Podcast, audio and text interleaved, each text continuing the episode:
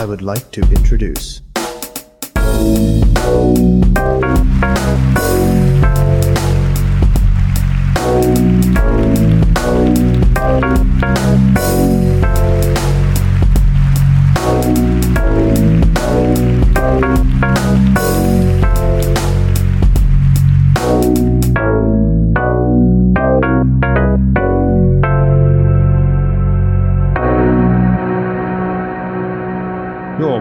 Moin moin und herzlich willkommen wieder zu einer neuen äh, Ausgabe oder Folge von Ewi einfach. Hier sind wieder eure Studentinnen und Studenten, Experten, Professoren, äh, was auch immer. Äh, Paul, Timon und Lucy, Hallöchen. Moin. Hallo. Ja, diese Woche geht's wieder im letzten Teil jetzt um Paul Watzlawick. Äh, wie wirklich ist die Wirklichkeit? Warntäuschung und Verstehen. Ähm, wir machen den dritten Teil, ist auch sozusagen jetzt der dritte Teil vom Buch. Der heißt Kommunikation. Äh, vorher haben wir den ersten Teil Konfusion und den zweiten Teil Desinformation behandelt. Ähm, ja, jetzt geht es um den dritten Teil. Den dritten Teil kann man eigentlich auch ganz gut in drei Teile wiederum aufteilen. Äh, Paul Watzlawick redet von ähm, Kommunikation zu Tieren ähm, grob, dann zu Außerirdischen und dann auch noch zu imaginären. Also er wird immer extremer und immer verwirrender. Ähm, ja, bei den Tieren ähm, gibt es dann zum Beispiel das Beispiel mit dem Delfin oder mit den Schimpansen. Bei den Außerirdischen stellt das allgemein dar. Da gibt es keine wirklichen Beispiele, außer von Experimenten. Und dann am Schluss mit, den, mit der imaginären Kommunikation, da geht es vor allem dann auch um Zeitreisen oder er bezieht sich auch auf andere Bücher. Und ja, äh, ich würde einfach mal ganz kurz am Anfang was vorlesen. Ähm, ist ein bisschen länger, aber er hat dann äh, auf Seite 210 so eine kurze Zusammenfassung oder ähm, einen kurzen Abschnitt, wo er das eigentlich alles ganz gut darstellt, was in dem Buch so vorkommt und das eigentlich alles so ganz gut umreißt vom Thema her. Und ich glaube, das ist zum Verständnis ganz gut. Deswegen würde ich das mal vorlesen. Also Zitat. An diesem Punkte beginnen sich die in diesem Buche gesponnenen, aber hängen gelassenen Fäden zu einem erkennbaren Gewebe zu verknüpfen. Es ergab sich, dass die Frage, ob der Wirklichkeit eine erkennbare Ordnung zugrunde liegt, für uns von größter Wichtigkeit ist und es zeichneten sich drei Möglichkeiten ab. Doppelpunkt. Erstens, die Welt hat keine Ordnung. Dann aber wäre die Wirklichkeit gleichbedeutend mit Konfusion und das Leben ein psychotischer Albtraum. Zweitens, die Wirklichkeit hat nur insofern eine Ordnung, als wir zur Milderung unseres Zustandes existenzieller Desinformation eine Ordnung in den Lauf der Dinge hineinlesen, uns aber nicht dessen bewusst sind, dass wir selbst der Ordnung diese Welt, äh, dass wir selbst der Welt diese Ordnung zuschreiben, sondern vielmehr unsere eigenen Zuschreibungen als etwas dort draußen erleben, das wir Wirklichkeit nennen. Und drittens, es besteht tatsächlich eine von uns unabhängige Ordnung. Sie ist die Schöpfung eines höheren Wesens, von dem wir abhängen, das aber selbst von uns ganz unabhängig ist. In diesem Falle wird Kommunikation mit diesem Wesen zu unserer vordringlichen Aufgabe. Ja, äh, ich hoffe mal, das hat euch ein bisschen so einen Einblick gegeben, ähm, was in dem Buch alles vorkommt. Und ja, meine erste Frage an euch beiden wäre zum einen, wie ging es euch mit den letzten Kapiteln oder mit dem letzten Abschnitt so beim Lesen? Ähm, und ja, was würdet ihr wählen? Er hat ja dann auch die Frage gestellt, was würdet ihr wählen? Zweites oder drittes? Hm. Schwierig. Also ähm, beim Lesen, ähm, ich muss sagen, ich konnte nicht wirklich die Aufmerksamkeit halten und habe dann bei den Geschichten aus dem, ähm, aus dem All dann ein bisschen auch übersprungen, weil es einfach viel war. Aber ich fand auch gut, dass der zum Beispiel diese Teilen waren, wo er dann mehr erklärt hat, hat äh, worum, worum es ganze Zeit ging und was so sein Punkt war. Und ja, willst du, Timon? Ich, ich würde die Frage antworten, aber vielleicht kannst du Timon auch Alles Jo. gut, erzählen, wie es dir ging beim Lesen. Also wie ging es mir beim Lesen? Ähm, ja, das waren jetzt nochmal ungefähr 100 Seiten zum dritten Teil Kommunikation. Und am Anfang dachte ich noch, okay, spannend, okay, ja gut, mal schauen, okay, nicht mehr so spannend, okay, ja, weiterlesen, okay. Und am Ende, oh, mega lame, was geht denn hier ab? Paul Wasserweg, das ist ja mega komisch, was schreibst du denn hier, Alter? What, ey, was redest du denn da? Und finde es auch irgendwie gar nicht den Punkt. Also im Vorwort, der erste Satz des Buches ist, äh, da schreibt er, dieses Buch handelt davon, dass die sogenannte Wirklichkeit das Ergebnis von Kommunikation ist. Aber nur das, was Paul jetzt hier gerade vorgelesen hat, auf Seite 210, finde ich, findet so ein bisschen ähm, im Ende des Buches, okay, da sammelt er so ein bisschen, kommt irgendwie zum Punkt oder zu dem, zu seinem Thema und sagt das eben mit, mit Konfusion, De Desinformation und Kommunikation als drei Wirklichkeits- äh, oder Realitäten oder Wirklichkeitsordnungssysteme oder so, nach denen man leben kann. Aber sonst so viel Gelaber, so viel Anekdote und Geschichten, wo ich dachte, boah, ey Junge, das ist ein bisschen, das wirkt nicht sehr wissenschaftlich. Das wirkt ein bisschen, boah, da war ich, also ich habe sonst von Paul Watzlawick noch nichts gelesen, aber jetzt habe ich gerade ein bisschen äh, das Vertrauen zu ihm verloren in diesem Teil. Naja, ähm, deine zweite Frage, was, was, wo sehe ich mich? Ähm, von diesen drei Realitäten oder Wirklichkeiten, eins, zwei und drei, das war doch die Frage noch, ne? Ja, genau. Also ich glaube eins ja nicht, Äh, aber Ja, gut. Ja, dann bin ich, glaube ich, bei drei. Es besteht tatsächlich eine von uns unabhängige Ordnung. Sie ist äh, die Schöpfung eines höheren Wesens. Da bin ich wohl okay. befinden. Wie ist es mit euch beiden? Und Paul, wie ging es dir beim Lesen? ja, ich kann auch erstmal kurz zum Lesen, obwohl, ja, ich sag's kurz, wie es wie es mir ging. Ähm, ja, also ich kann schon zustimmen, was ihr meintet. Ähm, an sich fand ich äh, ich fand die Themen ziemlich cool oder interessant am Ende hin. Also mir hat es total viel Spaß gemacht, vor allem jetzt dann auch noch am das letzte mit den Zeitreisen und sowas, aber weil ich das einfach total spannend finde, sich da irgendwie reinzudenken und das irgendwie so verkopft. Vielleicht habe ich auch ein Fable für Zeitreisen, ich weiß es nicht. Ähm, aber ich fand es ähm, an sich total interessant und ähm, irgendwie spannend, das zu lesen. Äh, die, diese allgemeine Art, wie er schreibt, dass er nicht zum Punkt kommt, das äh, verstehe ich irgendwie auch. Äh, das ging mir des Öfteren im Buch so. Ähm, aber jetzt irgendwie gar nicht in dem Teil. Also mir war es, bei mir war es eher vorher so, dass ich mir gedacht habe, ey, was will, was willst du denn eigentlich mit deinen ganzen Beispielen? Jetzt sag doch mal was. Ähm, mir war es jetzt am Ende hin, vielleicht war es auch einfach vom Thema her irgendwie ähm, ansprechender für mich oder so. Ähm, deswegen, ja, ich, ich bin gut durchgekommen, ähm, fand es aber trotzdem schon mal wieder, also wie die letzten Male auch, schwierig ihm zu folgen und dass er nicht auf den Punkt kommt. So ging es mir auch, aber ich glaube, da muss man sich ein bisschen mit seinem Schreibstil so abfinden. Ja, ist ja nicht so mein persönlicher Geschmack, glaube ich. Aber war cool. Jo, äh. Lucy, du kannst, also sorry, du kannst Also- gerne erstmal dann die Frage beantworten.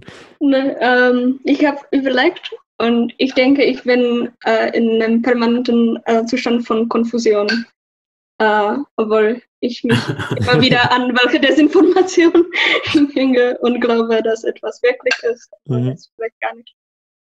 Äh, Okay, spannend.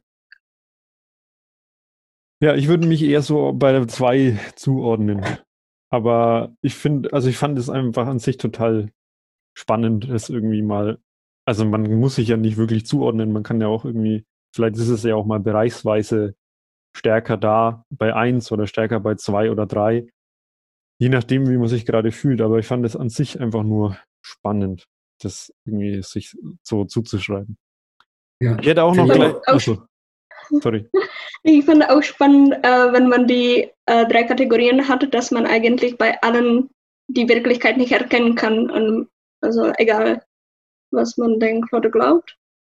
Und vielleicht ist es auch, oder ich habe viel, viel dann an Wissenschaft und was überhaupt Wissenschaft will gedacht. Und wie man sich da zurechtfindet, äh, egal in welche Kategorie man gerade steckt.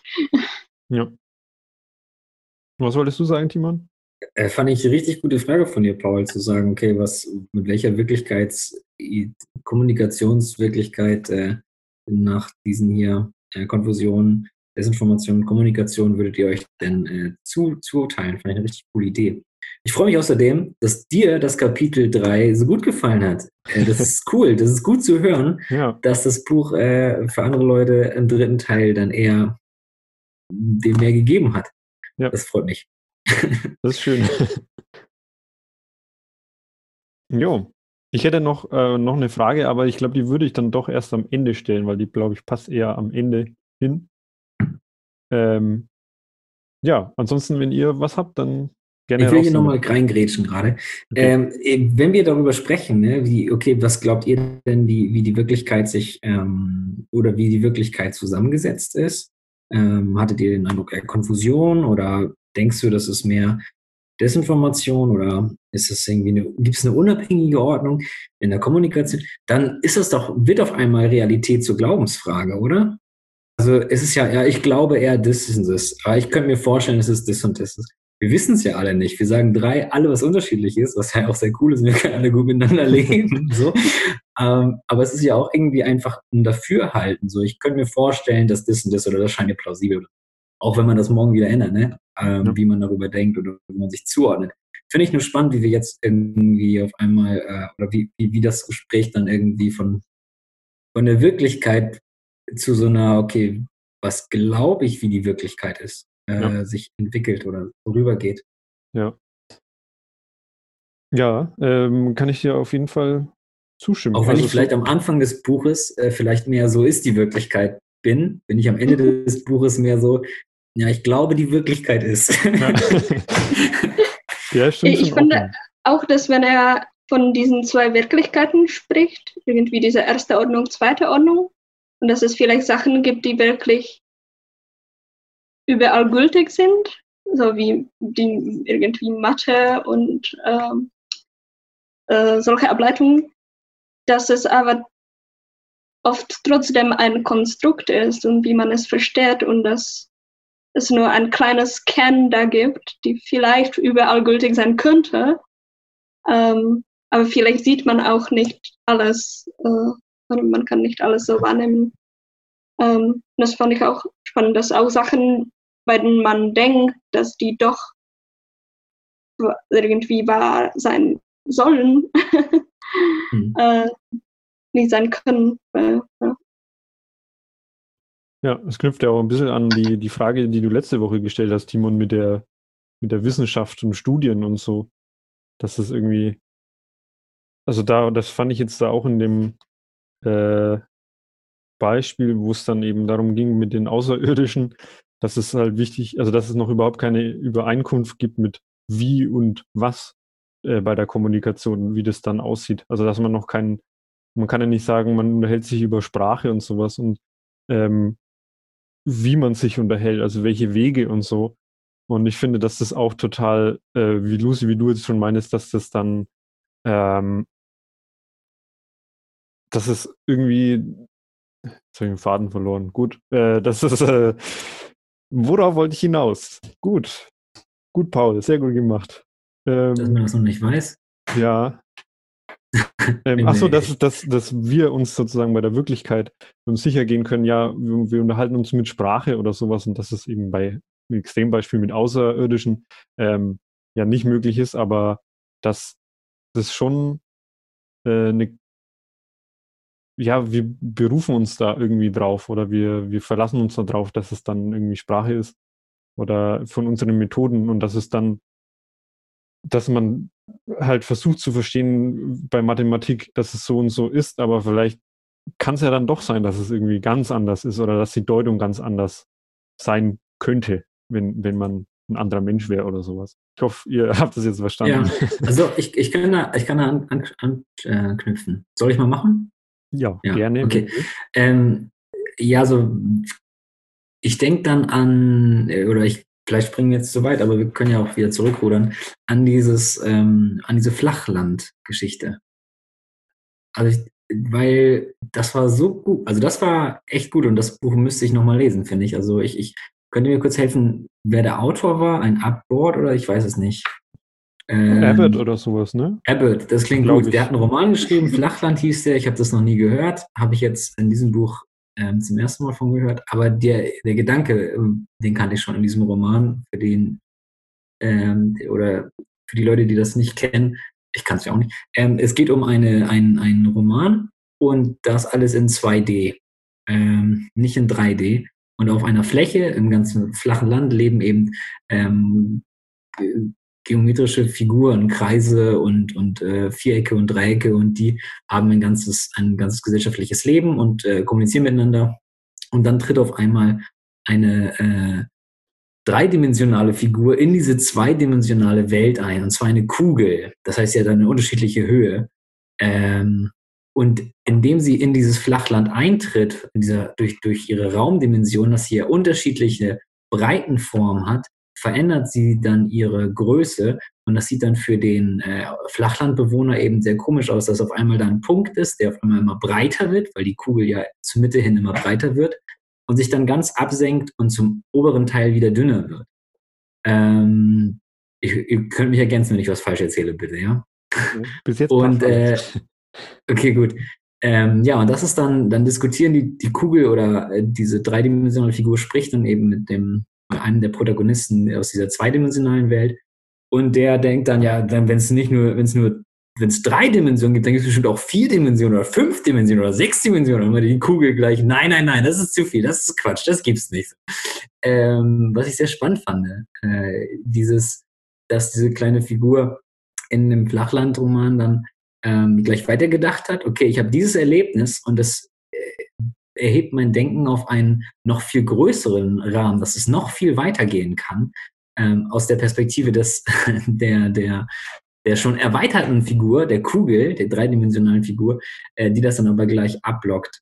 Ja, und das meine ich ja gerade in Bezug auf das, was du gesagt hast, Paul, dass ähm, das größer werden oder größer denken oder nicht die Vorstellung haben von dem, wie was noch irgendwie, wie wirklich, wie groß und weit die Wirklichkeit noch in Wirklichkeit ist. Hm, Doof gesagt, aber wenn es um Kommunikation mit Außerirdischen geht, was ja auf der einen Seite echt weird klingt, ne?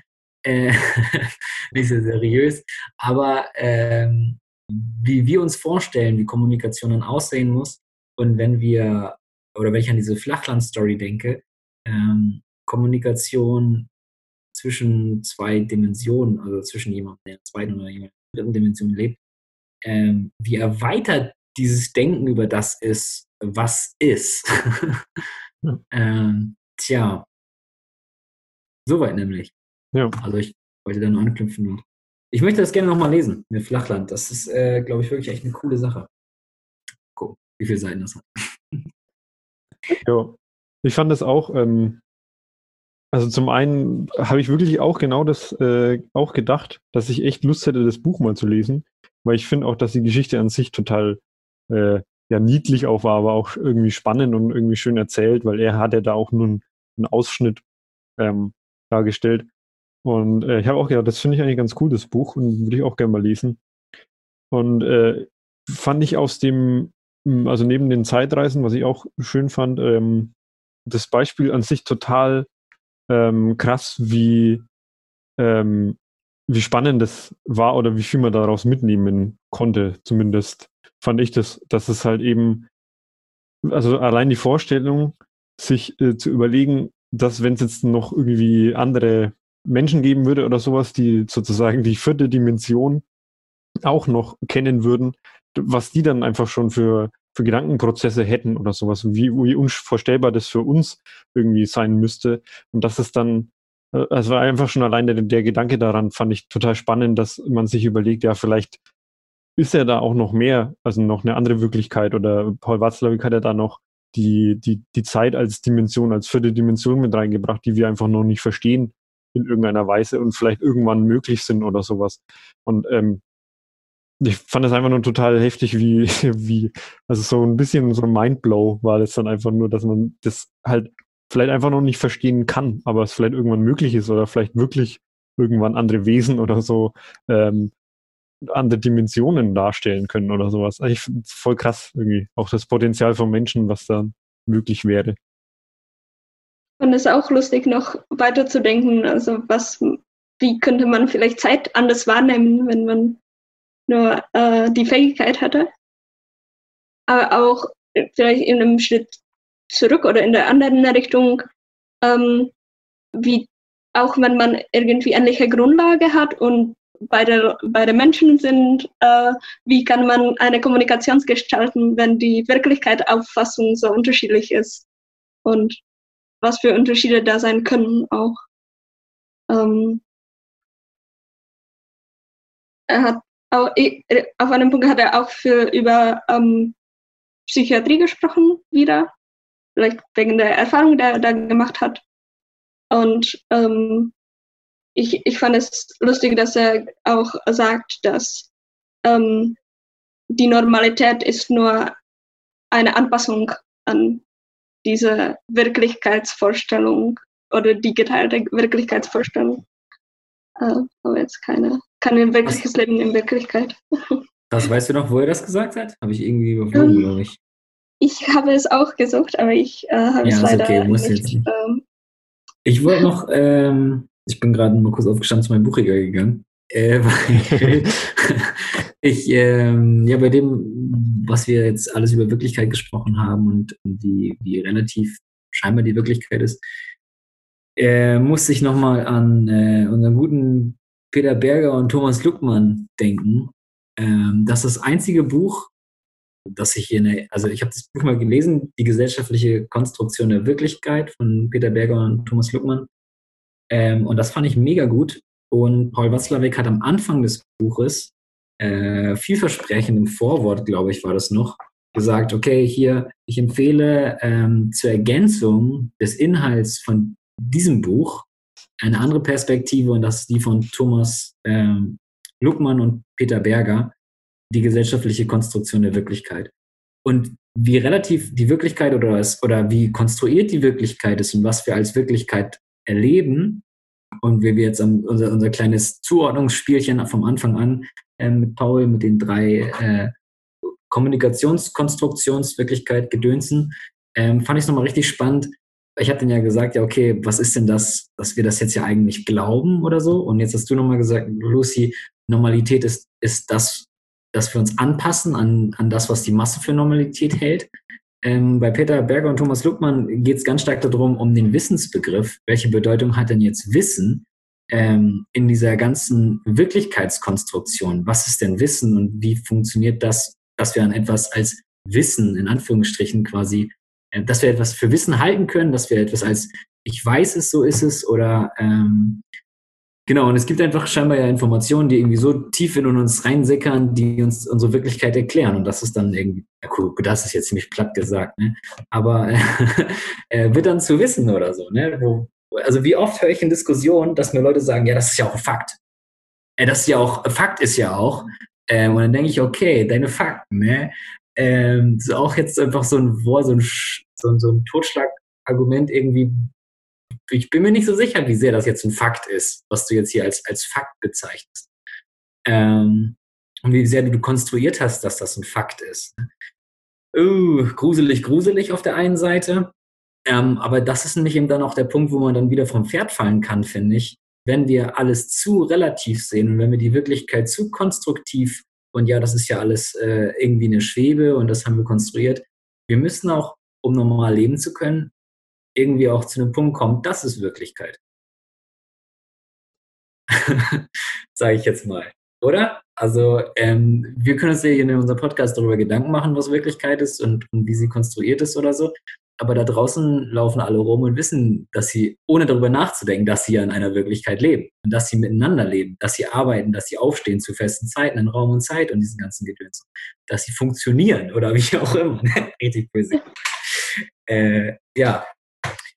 Welche Bedeutung hat es denn, dass wir jetzt uns so, ein, so eine Platte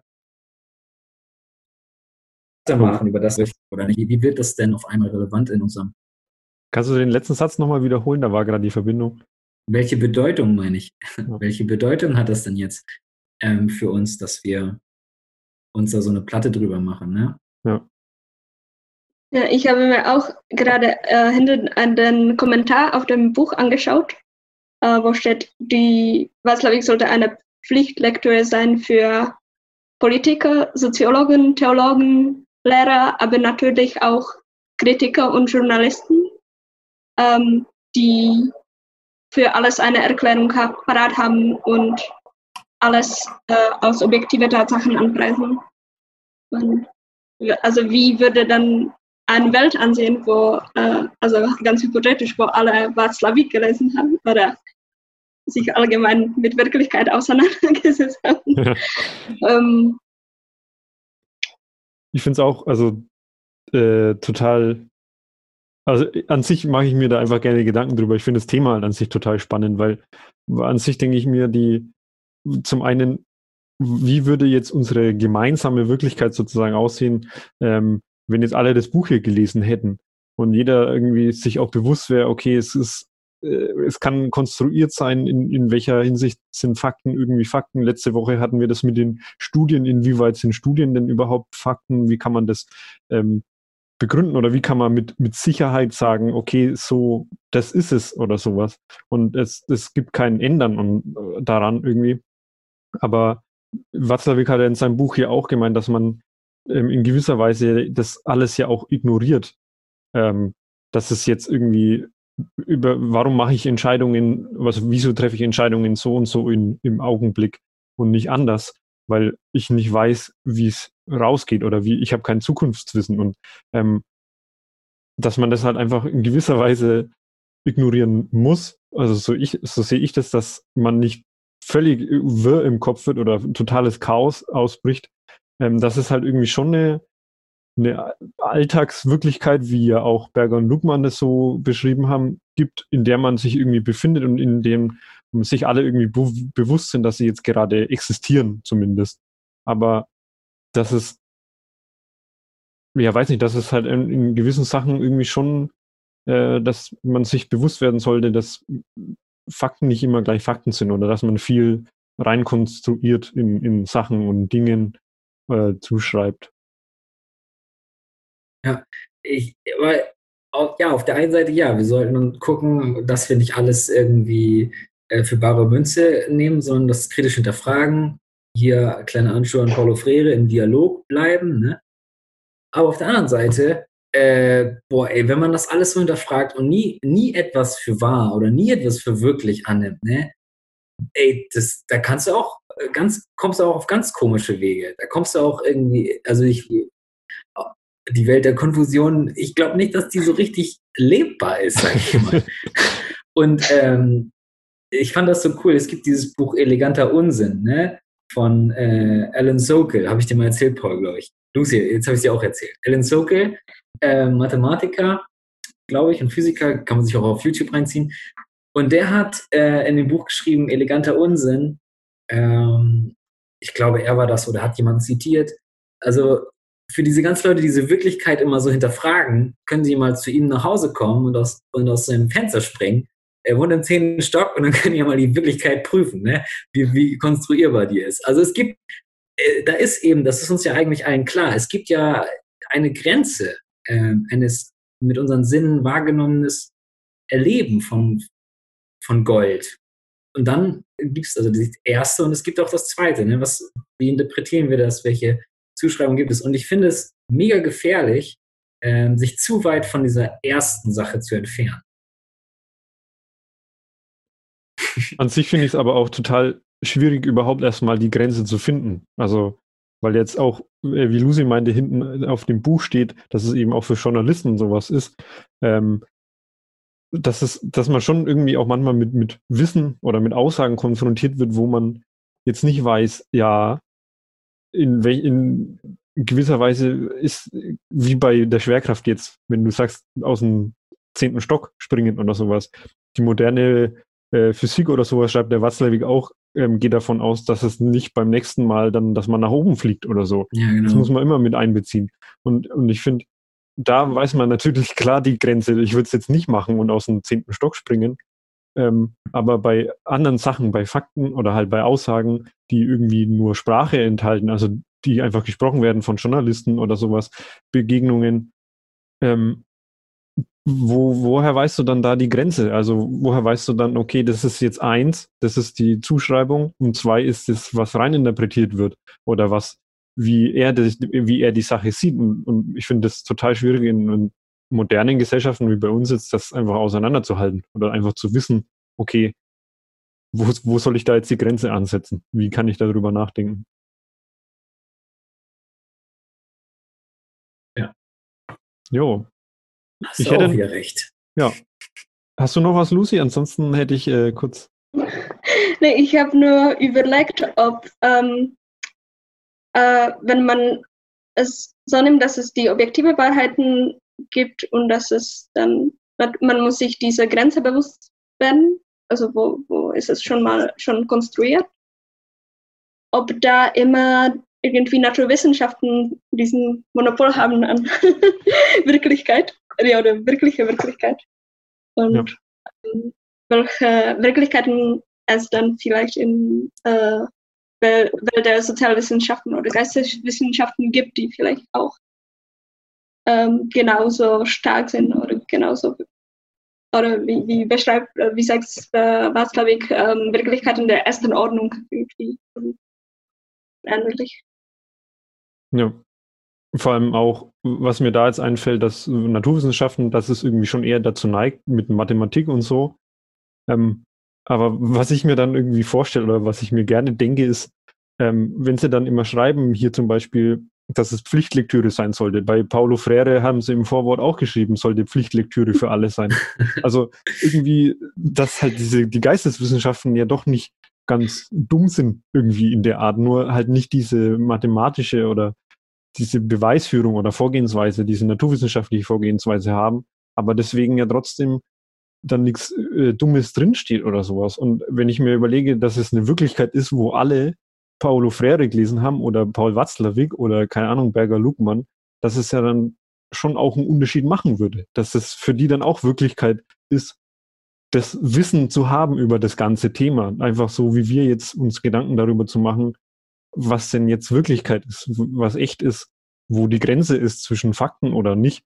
Ähm, ob das dann nicht einfach Sinn macht, dass das wirklich auch Pflichtlektüre für alle wäre. Also, dass mehr Leute auf solche Gedanken wie wir jetzt irgendwie kommen oder so. Ja, ich, ich glaube nicht, also weil ähm, das schreibt bestimmt jeder, jedes Buch vorne über sich rein. Ne? Pflichtlektüre hier, bitte. Ähm, man kann nicht alles als Pflichtlektüre äh, betiteln und äh, da muss man irgendwo Grenzen ziehen. Hm, wo? Weiß ich nicht. Es gibt ja dann irgendwie diese, wo man in der Alltagssprache dann immer wieder sagt, oh ja, den hast du nicht gelesen, das ist ein Klassiker, ne, in dem und dem Fachgebiet. Irgendwie etabliert sich solche Sachen in der Uni, egal welcher Fachbereich. Ein Kumpel von mir studiert Politik äh, und Rechtswissenschaften, der liest auch dann wieder Max Weber und, und, und die ganzen Soziologen, kommen dann auch irgendwie alle wieder. Ich denke, ich jetzt hier, äh, studiere Erziehungswissenschaften, okay, die, wir, haben, wir lesen irgendwie aus den gleichen Quellen. Irgendwie auch äh, Luhmanns, äh, Luhmann kommt auch bei ihm drin vor. Also ich denke, hey, was ist denn da los? Studieren wir alle das Gleiche? Aber ähm, der eigentliche Punkt, wollte ich nochmal zurückkommen, das, zu diesen Naturwissenschaften, die haben ja die Wahrheit gepachtet, denn sie halten sich an die erste Ordnung. Ja, aber unsere Sozialwissenschaften, die versucht das ja eben da auch äh, Zugriff zu bekommen auf diese objektive äh, Wirklichkeit, indem sie, wie ja schon gesagt, die Empirie dann ranziehen ne? und diese ähm, und eine, eine Erziehungswissenschaften und nicht mehr nur soziale Arbeit oder Pädagogik sind, sondern sie versuchen Science zu werden. Ne? Sie versuchen äh, mit Zahlen, Statistik, alles irgendwie, schau mal, wie objektiv wir sind. naja. Ich frage mich dann nur, ob das die richtige Vorgehensweise ist. Also das zu adaptieren von, also dann auch auf Zahlen und Mathematik zurückzugreifen. Ich meine, keine, ich habe keinen Lösungsvorschlag, ich habe keine Alternative dazu. Kann ich jetzt nicht aus dem Hut zaubern, aber Hm. ähm, ja, ich mache mir halt einfach nur Gedanken darüber, finde es halt interessant. Aber man, wir brauchen jetzt auch keine, keine Weltlösung ähm, Ja, hier. Aber es gibt immer schon klügere Leute, die schon mehr gedacht haben als wir, Ja. ne? Die haben alle schon mal. Klar. Naja, okay. De Delfine zum Beispiel. ja, ich habe aber wirklich was über Delfine. Ähm, ist zwar keine Frage, aber ich, was mir da nur gekommen ist, um mal wieder ein bisschen zurückzurudern von diesem ganzen verwirrenden Wirklichkeitszeug. Ähm, was ich als, also als äh, Praxisbeispiel oder einfach nur als irgendwie Inspiration cool fand, war das Beispiel mit dem Delfin. Also es ging um Kommunikation mit den Tieren, ähm, dass er da ähm, als Beispiel äh, den Delfin genannt hat und warum sich Forschung ähm, so sehr mit den Delfinen äh, beschäftigt, was ich auch nicht gewusst habe, warum der Delfin als Forschungsgegenstand überhaupt ähm, so wichtig ist oder so interessant, ist, dass er von der Gehirnmasse her oder vom Gehirn allgemein her so ein ähm, eigentlich noch, noch größer ist, noch schwerer ist als unsers und von der äh, von dem Gesamtkörpergröße. Genau, genau, von der Gesamtkörpergröße und Gewicht her, also dass das im Verhältnis zu uns äh, sehr ähnlich ist, also nicht wie bei anderen Säugetieren oder halt beim, beim Wal oder Elefant oder sowas als, als Forschungsgegenstand, wo es auch äh, relativ ähm, gut ist, ähm, den, darüber zu forschen, aber halt eben der, das, das Körpergewicht und so ganz anderes Verhältnis steht. Deswegen, dass eben der Delfin an sich, ganz grob gesagt, einfach schlau ist und zu uns im Ver äh, Verhältnis als guter Forschungsgegenstand dient. Und da hat er dann, das ist noch vor dem Kapitel Der Delfin auf Seite 160, hat er dann ähm, nur kurz gemeint, ähm, bis zu welchem Grade verwenden wir Menschen die uns innewohnenden Fähigkeiten und welche außerirdischen Versuchsleiter könnten uns helfen, sie voll zu entwickeln? Ähm, an sich das mit den außerirdischen Versuchsleitern würde ich jetzt auch einfach mal weglassen. Ähm, ich fand es nur spannend, das als, als Praxis oder als Inspiration zu sehen, dass man irgendwie überlegt, wir forschen mit dem Delfin und er hat ja dann ganz viele Beispiele genannt mit Kommunikation, was möglich wäre, wie man es mit einem Delfin eine Sprache sprechen könnte und sowas. Und mir geht es eigentlich nur um diesen Potenzialaspekt, äh, dass es, dass man irgendwie jetzt auch im Hinblick auf Erziehungswissenschaft ähm, ja versucht, einfach Menschen dazu zu bringen oder einfach zu, ja, nicht zu beeinflussen, meine ich jetzt nicht, aber halt, dass man irgendwie danach strebt, ähm, sein Potenzial immer weiter zu entwickeln und das auch als Erzieher oder ähm, als Pädagoge im Allgemeinen finde ich das halt eine schöne Inspiration, wenn man sich überlegt, der Delfin, was kann der? Wir forschen mit dem, hat er irgendwelche Fähigkeiten oder im, mit Ultraschall oder sowas, die wir nicht haben und wir können es noch nie so gut verstehen und ähm, warum nicht? Und haben wir mit unserem Gehirn überhaupt schon unser volles Potenzial ausgenutzt oder gibt es da noch mehr? Können wir wirklich irgendwann die vierte Dimension verstehen oder sowas, sowas in der Art? Das fand ich nur total spannend oder mir hat es zumindest viel mitgegeben, einfach als, als pädagogische Praxis, dass man da ein bisschen danach strebt oder dass man andere Leute dazu auch bringen kann, einfach mal drüber nachzudenken, hey, hast du dein Potenzial schon völlig ausgeschöpft oder geht da noch was? Ich finde spannend bei den Beispielen mit Tin, da immer Menschen probieren, ähm, irgendwie eigene Kommunikationscodes an die Tiere anzuwenden. Äh, beim Schimpansen irgendwie äh, Gebärdensprache und bei Del Delfinen äh, war auch irgendwie, wie kann man es verstehen, auch aus Sprache, also das, was sie benutzen. Und dass man vielleicht nicht berücksichtigt, dass sie eine andere Art haben, wie sie kommunizieren mit dem Mutterschall, was uns gar nicht zugänglich ist, wie von der anderen Seite unsere Sprache nicht für die anderen und ich fand. Jo. Fand ich auch. Also, das ist so ein bisschen naives Menschendasein. So, so, wir sind die Menschen und der Delfin muss jetzt irgendwie die also wir versuchen mit ihm Sprache aufzunehmen oder sowas, obwohl es vielleicht anders viel besser gelingen würde. Irgendwie, er hat es ja auch ein bisschen da so beschrieben. Ich weiß leider das Wort nicht mehr, was er benutzt hat, aber so ein bisschen diese Ignoranz von den Menschen, dass sie das einfach so machen, obwohl es vielleicht anders ganz besser wäre oder halt besser funktionieren würde. Okay. Habt ihr noch ich bin leer. Ich hätte, ich hätte noch eine kleine Frage, aber die, also die ist nicht so inhaltlich. Äh, die habe ich nämlich ganz am Anfang in unserer ersten Folge von dem Buch, meine ich jetzt, ähm, habe ich das mal kurz angesprochen. Er hat ja geschrieben im Vorwort, dass man das Buch egal wo aufschlagen kann und ähm, anfangen kann zu lesen. Da hat er gemeint, es, es soll so geschrieben sein oder äh, soll so möglich sein, dass man es egal wo aufschlägt und dann kann man anfangen zu lesen. Das hat nicht so einen Anspruch von, ich muss es von vorne bis hinten durchlesen, sondern ähm, ja, genau das. Und ich wollte euch eigentlich nur fragen, ähm, was ihr davon haltet. Also war das für euch, würdet ihr sagen, das ist möglich oder würdet ihr sagen, hey, Watzlawick, Mann, bist echt, also nee, das geht nicht. Ich fand es schöner Ansatz, vor allem nach, äh, nach dem Buch von Freira, die teilweise auch kompliziert war und er hat ähm, lange Sachen auf, aufgebaut und ich habe mich dann gefreut auf etwas, wo man vielleicht nicht so immer die Zusammenhänge bedenken muss. Aber ich denke, letztendlich finde ich besser, wenn man es kurz hält und dann strukturiert und irgendwie wirklich zu schnell zum Punkt kommt. Aber ich denke, da hat jeder auch eigenes Geschmack. So. Also ja, ich würde schon zustimmen, dass man das kann. Ähm, aber ich halte das gar nicht für anstrebbar oder attraktiv. Du kannst neben in das Buch reingucken und dann kannst du irgendwelche Anekdoten lesen.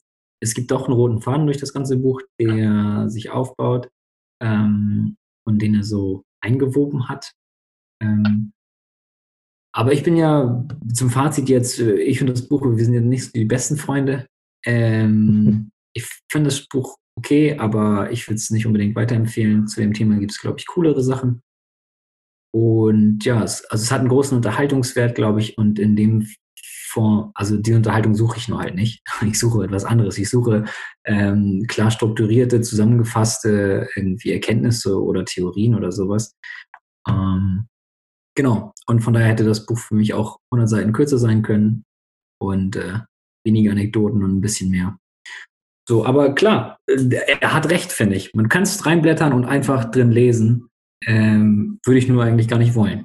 Aber es gibt vielleicht Leser, die, die würden das gerne wollen. So. Sich nebenbei irgendwie unterhalten lassen, irgendwelche spannenden Versuche oder sowas lesen äh, oder sich erklären lassen, erzählen lassen. Ähm, okay, für den ist das Buch dann bestimmt ganz gut. Okay. Äh, was würdest du noch sagen, Lucy, als, als Fazit noch? Weil dann mache ich sozusagen danach noch alles. Also ich wollte noch äh, dann äh, eine kurze Abschlussfrage stellen. Ach so, ja, dann mache ich. Alles klar. Äh. ähm, also ich sage auch noch kurz meine Meinung dazu. Ähm, an sich bin ich da auf deiner Seite, Timon, dass es möglich ist. Also ich würde auch sagen, man kann aufblättern äh, oder aufschlagen und dann einfach anfangen zu lesen, ohne dass es jetzt irgendwie hinderlich wäre oder dass man vom Rest des Buches, also von vorher, irgendwie was mitnehmen müsste. Ich glaube aber, um das Buch voll zu verstehen, sollte man es schon von vorne durchlesen. Und würde ich auch sagen, dass man das nicht, also man, ich würde es nicht so verstehen oder so nachvollziehen, wie ich es jetzt tue, wenn ich es einfach irgendwo aufgeschlagen hätte oder wenn ich erst Kapitel 3 gelesen hätte und dann das erste oder sowas. Ähm, da würde ich nicht sagen. Deswegen kann man machen, sollte man aber nicht, glaube ich. Ähm, um es zu verstehen. Und an sich von dem Buch, um zu meinem Fazit zu kommen, ich fand es cool, die, die Geschichten waren spannend. Also ich fand die Beispiele an sich einfach interessant, die er da genannt hat. Ähm, vor allem für mich halt das letzte Kapitel, weil ich halt einfach das cool finde und das mag mit so äh, Zeitgeschichten oder Raumfahrt oder sowas, finde ich halt cool. Ähm, aber nicht, ich würde jetzt nicht den wissenschaftlichen Anspruch hier ab, abtreten von dem Buch, aber ich finde es jetzt so für wissenschaftliche Zwecke nicht so ähm, passend irgendwie. Also da, ja, bin ich auch eher auf Timons Seite, dass es einfach zusammengefasst und klarer auf den Punkt gebracht halt äh, schon einfacher ist oder da kann ich mehr rausziehen für mich persönlich als jetzt bei so einem alt, eher alltäglichen Buch. Danke. Ja. Okay, dann sind wir auch durch. ja.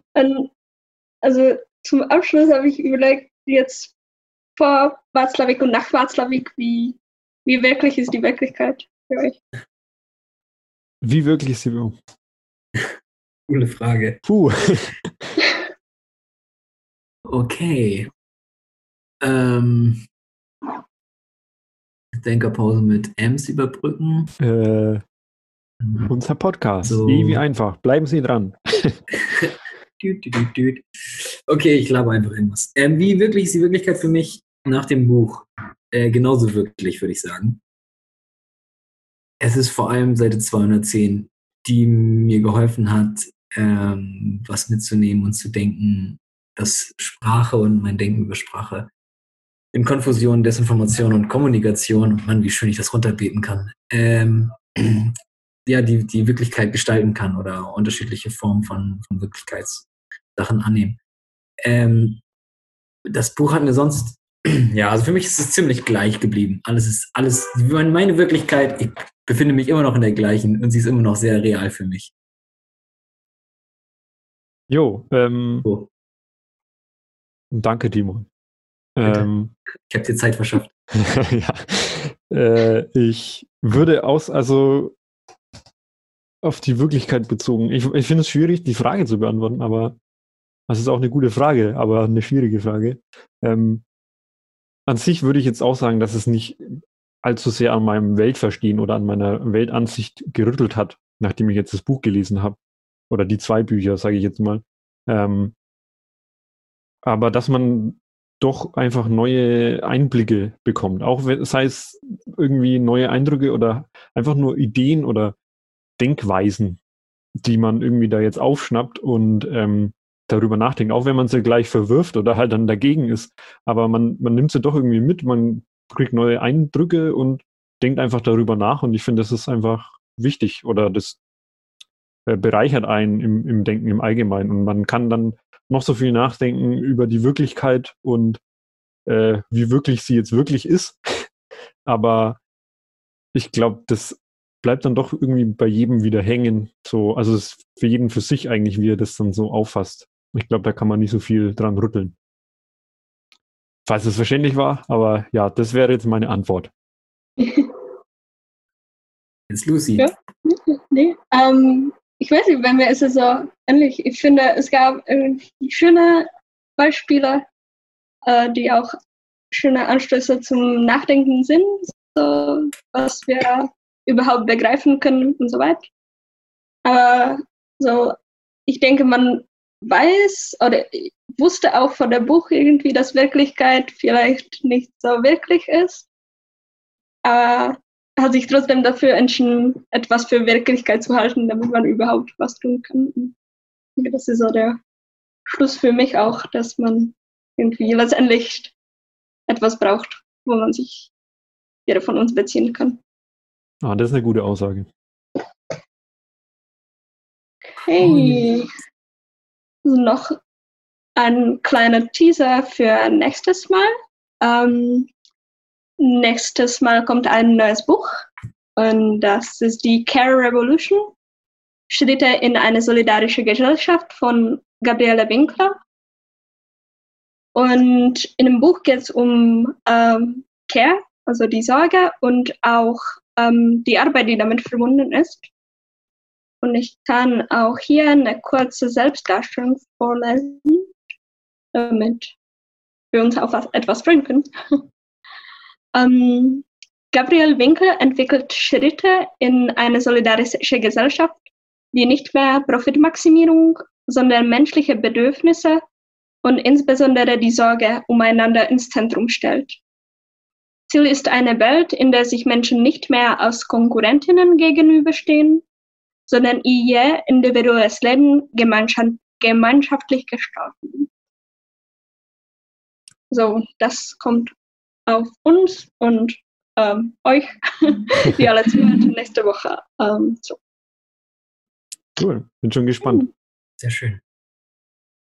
Dann mach's gut und tschüss. Tschüss. Ciao.